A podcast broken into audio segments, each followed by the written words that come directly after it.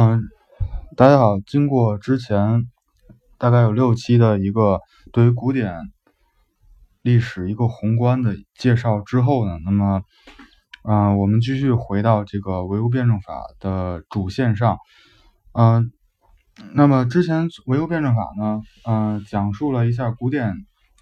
哲学的一些积极的部分。嗯，那么从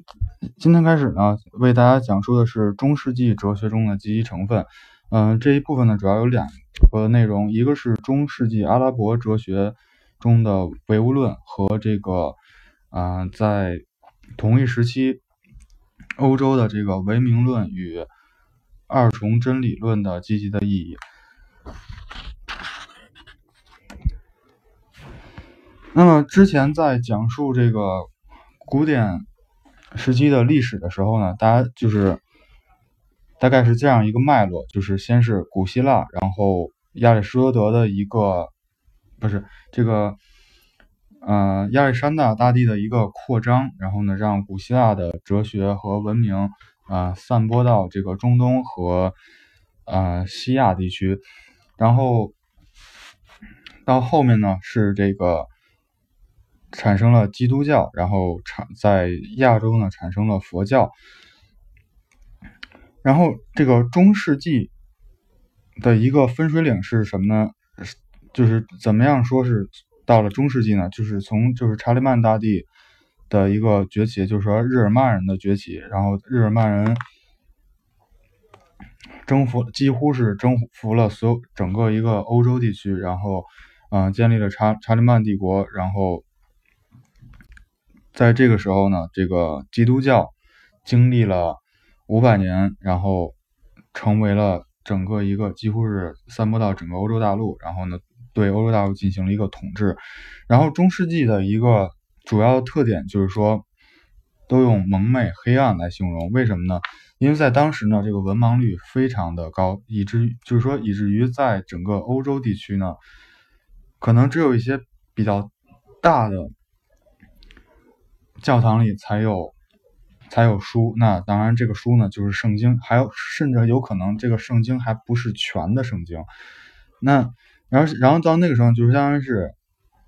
神父呢成为了这个上帝的代言人，然后他用来去控制人的思想。然后那个时候教皇或者说一种教皇的权威呢非常的大，然后甚至说他会要去。他的权利呢，可以去任免，就是其他的国王。那所以说，在这样一种环境下呢，然后这种古希腊的曾经的这种经卷，古希腊的这些这个文字记载的一些思想呢，在欧洲呢已经找不到了。然而，因为之前的这样一种就是古典时期的商业的活动，人类人口的流动呢，那这些书呢。传播到了这个中东地区，就是被阿拉伯的这个图书馆所收藏。那那当然呢，后面呢就会有人去继承这个古希腊的思想。那也就是说，从日耳曼人征服古代世界这个历史的车轮呢，由奴隶制呢进入到了封建社会。这个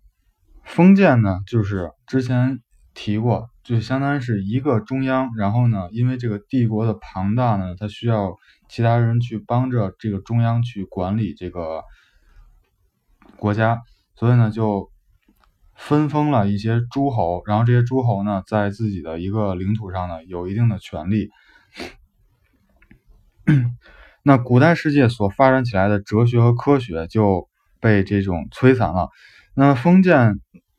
的中世纪，那大概是从公元五世纪到十五世纪，啊，这块呢是相当于是应该是四百三十七年的时候是查理曼帝国成立，然后它的结束呢应该是一四五三年，嗯，一四五三年呢是奥斯曼土耳其帝国把这个君士坦丁堡占领以后，那就像它这个标志着整个罗马的一个。体系就崩塌了，然后相当于是一个非常重要的一个东西，而且君士坦丁堡呢，在当时呢是东正教的这个中心，就可以说相当于是这种，也可以说是基督教的一个中心。所以说，这个是它被这个穆斯林所占领以后呢，这种意义是非常的巨大的。那么在这将近的呃一千年的时间里呢，那么思想和科学都是停滞的，包括这个社会制度发展，在这一千年中几乎可以说是不动的。那么在这一时代呢，欧洲诸国的这种统治地位的意识形态呢，就是基督教的神学。那么在这样一种情况下呢，科学和哲学受到了很大的压迫，许多有价值的文化呢都被破坏掉了。那么哲学变成了神学的奴仆。那其实，在 中世纪的末期的时候，那些科学家像哥白尼啊，像嗯，尤其是像哥白尼，哥白尼他这种发现了这个日心说，但其实他之所以要搞清楚就是太阳和地球的关系呢，他是为了能够精确的去计算这个复活节到底是哪一天，然后呢去嗯。更好的可以去这种向上帝的祈祷，那所以这块也可以看到，就是在就是嗯中世纪的末期和这个嗯文艺复兴的初期这段时间的科学家或者说一些看上去进步的这些嗯哲学家也好，思想家也好，他其实他还是在很大程度上是为了去。向这个基督教所服务的，那么，那当刚才就讲，就是说欧洲诸国虽然受到了压迫，那么古代的这个古代世界的哲学和科学，就但这些东西呢，却流传到了这个信奉伊斯兰教的阿拉伯诸国被保存着。那么到八世纪的时候呢，各种封建势力的野蛮的侵略、征服以及移民，就是像北欧的这个哥特人啊，他多次的。嗯，去洗劫亚平宁半岛，那么已经告了一段落了。那也就是说，相这个时候相当于是这种啊，社会是非常稳定，就是没有什么特别大的动乱。然后经济的发展和和对这个哲学和科学的研究呢开始恢复。那么这在这个时期呢，阿拉伯诸国开始。就是从这个经济上、文化上都是最进步的国家。那么，阿拉伯的学者们在数学、天文学、物理学、化学、医学的这些方面呢，都有许多贡献。那么，至于阿拉伯人在哲学方面呢，首先是对于这个希腊哲学的注解，也就是说，去解释希腊哲学的思想。那主要呢，是对。亚里士多德的哲学进行注解，那其实这块呢也是，嗯，它有一定的这个条件在里面呢，因为亚历山大大亚历山大的一个扩张呢，它的它相当于是把整个中东给占领了，而亚里士多德呢就是亚历山大大帝的老师，然后而且亚里士而且亚历山大大帝呢还给。这个亚里士多德提供了非常多的从人力、物力、财力上的支持，去嗯支持亚里士多德进行各种各样的研究。那阿拉伯人对哲学的研究呢，到十一世纪、十二世纪时候最为隆盛。那么这里呢，主要是讲两个人，一个是伊彭·西拿和伊彭·路西德。那么伊彭·西拿呢，是中世纪时代亚细亚。地区的一个卓越的学者和政和哲学家，那之前经常讲这个亚细亚呢是土耳其，那么它是欧洲和中东的一个交界的地方，那么所以这里呢就是相当于是各种文化的一个交汇之处，那么也非常的，啊，相当于是这种对于新思想啊一些开放思想的，啊一种很好的土壤。那么在解决哲学基本问题时呢，它是一个二元论。那么之前在第一章的时候呢，大概讲过一下二元论，就是它相当于是一种为了调和唯心主义和唯物主义的斗争的一种产物。那么他认为二元论的一个基本观点就是说，意识和物质都是两个相互独立的东西，就是两者之间并不是谁决定谁，或者说谁来源于谁的关系。那么他继承和发展了。亚里士多德哲学中唯物论的因素，认为万物都是由物质所组成的，是永恒存在的。那么这里呢，就是这个永恒存在呢，可以说就是它前面这段万物是由物质组成的，有很明显的这个唯物论的成分。但是这个永是永恒存在的这块呢，它相当于是否定了矛盾。那当然，大家可能现在还不太明白什么是矛盾。那等后面讲到唯物辩证法正文的时候呢，我再去继续给大家去讲解，就是说。如果说一个人认为他一一个人认为这个世界是，就是说有什么样的东西是可以永恒存在、更无变的，那相当于他在某种程度上是否认了世界是存在矛盾的，因为矛盾是事物发展的这个动因，也是社会发展啊各种各样发展的动因。那么物质本身和物体形式统一是不可分的，没有脱离物质的抽象的。物体的形式，那么这个抽象的物体形式呢，其实可以就是说是意识，因为它抽象，说明它不具象。那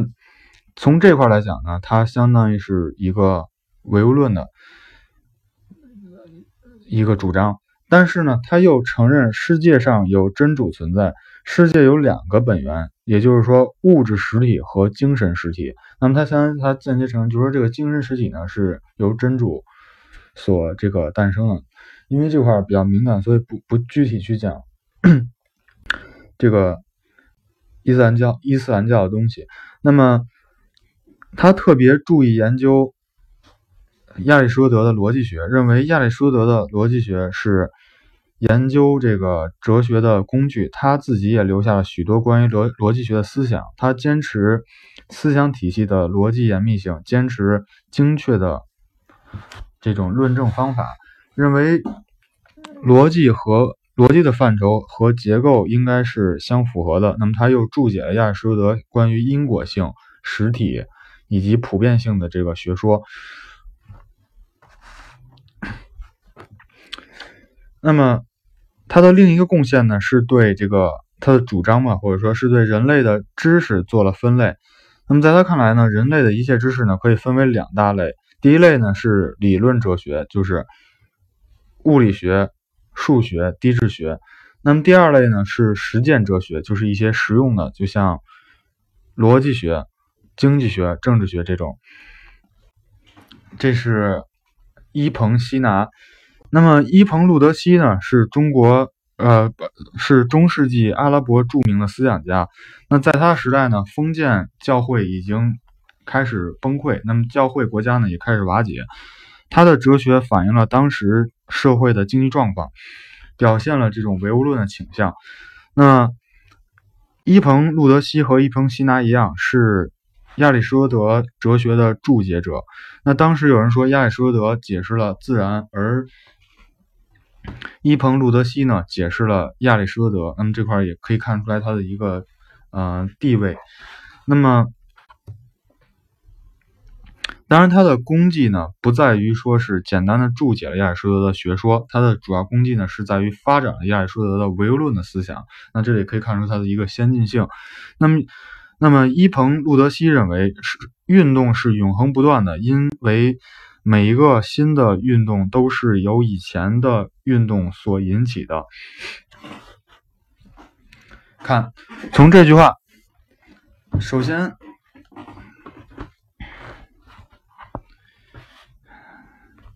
运动是永恒不断的。那从这块呢，就跟这个伊彭之前的这个伊彭希拿的就有区别。他是伊彭希拿说，呃，万物呢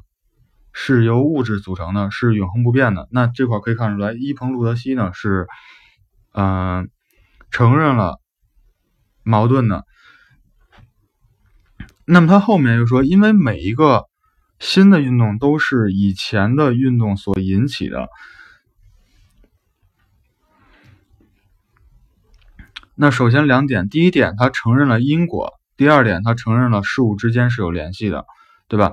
如果说没事物之间没有联系，那就谈不上这个前一前一后的引起，就谈不上引起这一块。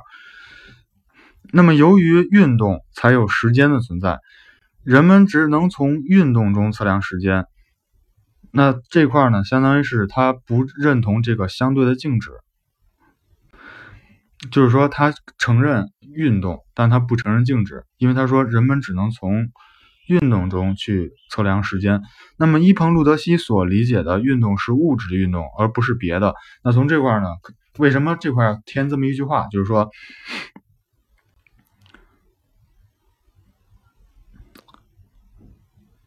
就是说，他这块呢，可以看出他是一个唯物论的思想，就是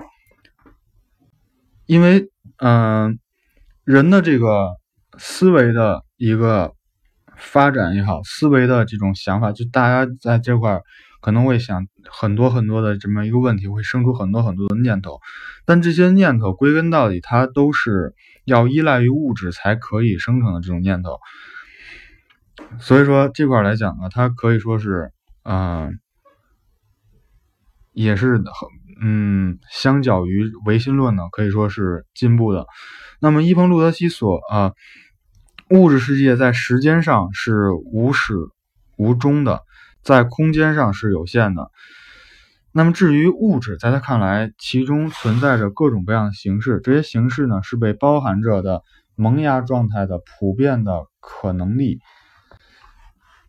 那这块呢，其实他这种间接的谈到了这个自然科学里的，或者说自然哲学这个规律的这种东西在里面。那么这种物质可能是放射的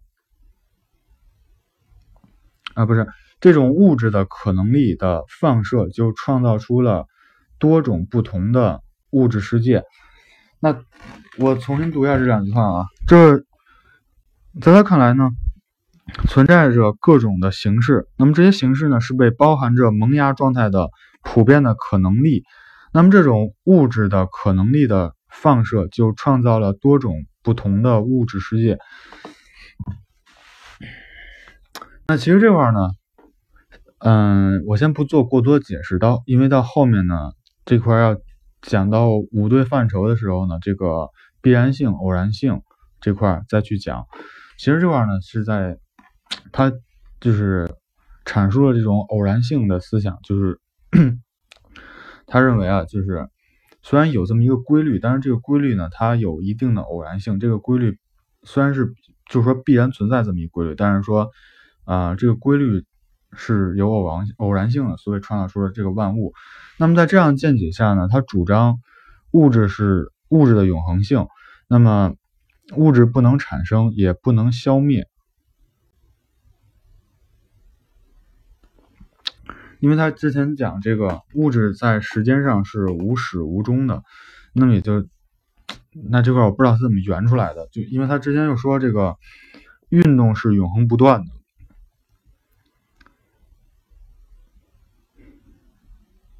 嗯，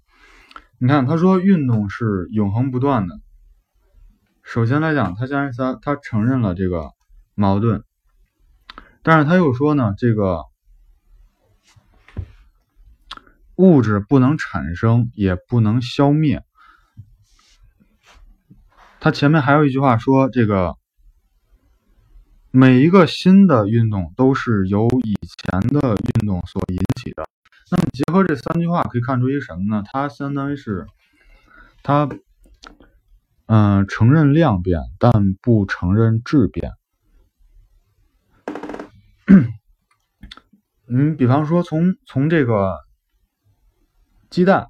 然后呢，孵出鸡。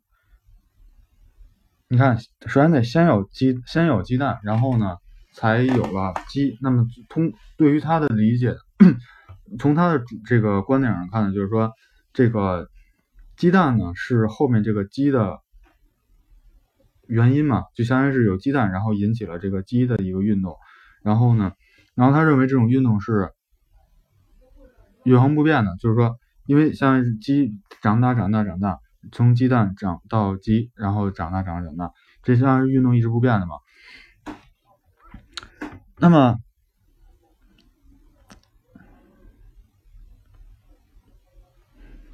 他后面说这个永恒不灭是什么意思？如果说从这个辩证法的角度来讲的话，就是或者说质量互变的角度来讲的话，那么当鸡蛋孵出鸡的时候，那这块就是从量变到质变的一个过程。那么在这一瞬间呢，是达到了一个就是度关键点。那从这一点往后的时候，可以理解为这个这个氮已经灭亡了，已经消失了，不在了。那后面呢，是它它以另一种形式诞生，但是说从本质上是不一样的。包括这个鸡最后死了死亡以后，那么这个死之前和死之后呢，是一个这个量变到质变的过程。然后这个鸡灭亡了，它不存在了。但是呢，他说这个永恒不变是什么意思？因为它尸体啊，然后这个腐烂了，但是它这种物质啊，还是存在在这个世界上了。所以说，从这块来看，它现在是这个，嗯，没有这个质量互变的这么一个思想在里面。那也就是说，它基于这一点呢，它推翻了真主从无中创造出世界的这种宗教的信条。那么从这块来讲，他他对这个宗教对人的控制呢？这种反抗呢，有一定的贡献，但是说他终究因为是二元论的一个东西，所以它并不能非常彻底的去这种反驳宗教。那么，在这个科学的理论中呢，他反对《古兰古兰经》的这个原则，承认宗教与科学的分歧。那么，嗯。结合之前来看呢，它其实它还是一个二元真理论的一个先驱。那也就是说，它对后面就我我下回要讲这个唯名论二元论的真理，有一定的这个就是先导的作用在里面。那么伊彭路德西去世以后呢，阿拉伯的科学与哲学呢就趋于没落寞了。那么由阿拉伯人创造的这个科学与哲学呢，就流入了西欧，那么就。由西欧去研究了，那这块呢也是因为一个，嗯，一个事件嘛，就是这个，因为这个基督教徒呢要去征服他们的圣城，嗯，耶路撒冷。那么在这之中呢，他们之间的一个战争，就是像后面比较有名的这个十尊忠争，包括毕竟十尊忠争有些小摩擦。在这段时间里呢，他们从这个阿拉伯的人的图书馆里呢，获得了大量的这个书籍。那么他们再一次呢，发现了就是欧洲呢，曾经也诞生过像柏拉图、亚里士多这样伟大的思想家，甚这还有很多这个科学上的一些东西。那么当然这些东西相当于是为后面这个，